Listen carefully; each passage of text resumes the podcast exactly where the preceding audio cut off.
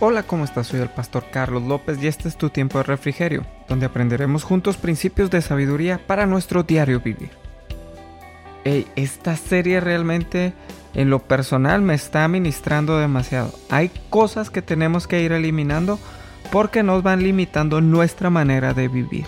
Hoy es el recordatorio número 3 y sonará muy fuerte, pero ahorita lo vamos a meter en contexto. Por lo pronto vamos a leer el texto de referencia. Seis cosas aborrece el Señor, y aún siete le son abominables.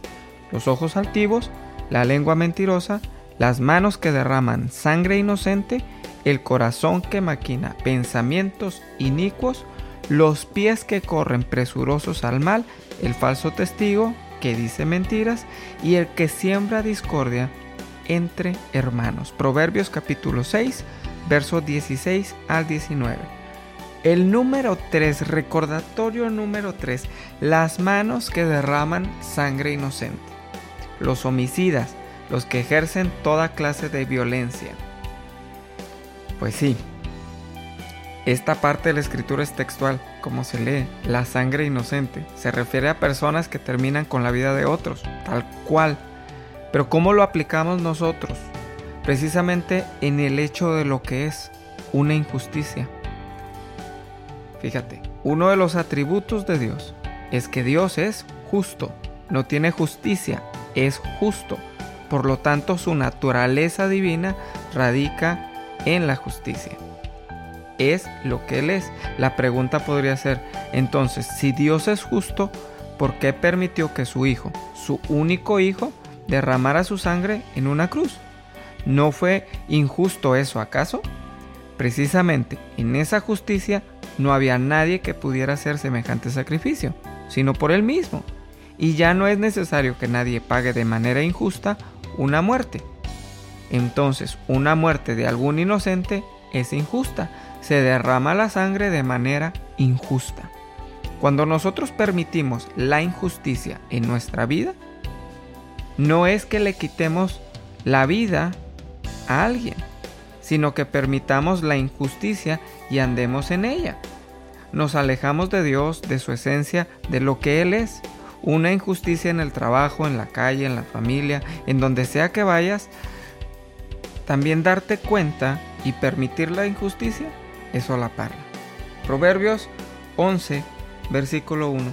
La balanza falsa es abominación al Señor, pero el peso cabal es su deleite. La justicia es el deleite del Señor. ¿Cómo aplicamos esto a nuestra vida diaria? Muy sencillo. Necesitamos ubicar cada área de nuestra vida en donde no hemos sido justos, desde lo más pequeño hasta lo más grande. En alguna ocasión me tocó ir a un lugar donde venden hamburguesas por el auto. Pagué la comida, me devolvieron la feria. La muchacha que estaba atendiendo la caja me devolvió la feria del billete que le di junto con el billete con el que le había pagado. Ahora fíjate, de manera sobrenatural tenía mi billete, tenía dinero de más y comida gratis. Dios es bueno, ¿no? A, ver, espera. Estamos hablando de injusticia. ¿Eso es justo? Claro que no. Yo tuve que devolver ese dinero. Le dije a la chica que me había dado de más. ¿Sabes que al final del día ese dinero que te dan de más se lo terminan descontando a los cajeros? No es que Dios vaya a permitir que ellos se queden sin dinero por darte a ti. Eso no es justo. Dios no trabaja así. Eso es un pequeño detalle. ¿Puedes ubicar cuando te has saltado una fila para recibir algo? ¿Cuando has sido injusto con alguna persona que te atiende? ¿Cuando te toca hacer un trabajo y no lo haces y terminas culpando a alguien más por ti? Cuando ves una injusticia en el trabajo y la permites. Cuando despiden a un compañero tuyo por culpa de otro y nadie dice nada. Cuando no pagas las multas de tránsito en tesorería del Estado y las pagas al momento. Todas esas cosas son injustas. Todo eso te aleja de Dios. No necesitas quitarle la vida a alguien. El acto de ser injusto por sí solo ofende a Dios. ¿Por qué no oramos este día? Y le pedimos a Dios que nos ayude a ser justos, a reconocer las injusticias a nuestro alrededor. Quizá de tantas cosas que vemos, ya no notamos cuando algo es injusto, cuando algo está fuera de la justicia de Dios. Padre, te damos gracias, porque tú eres justo.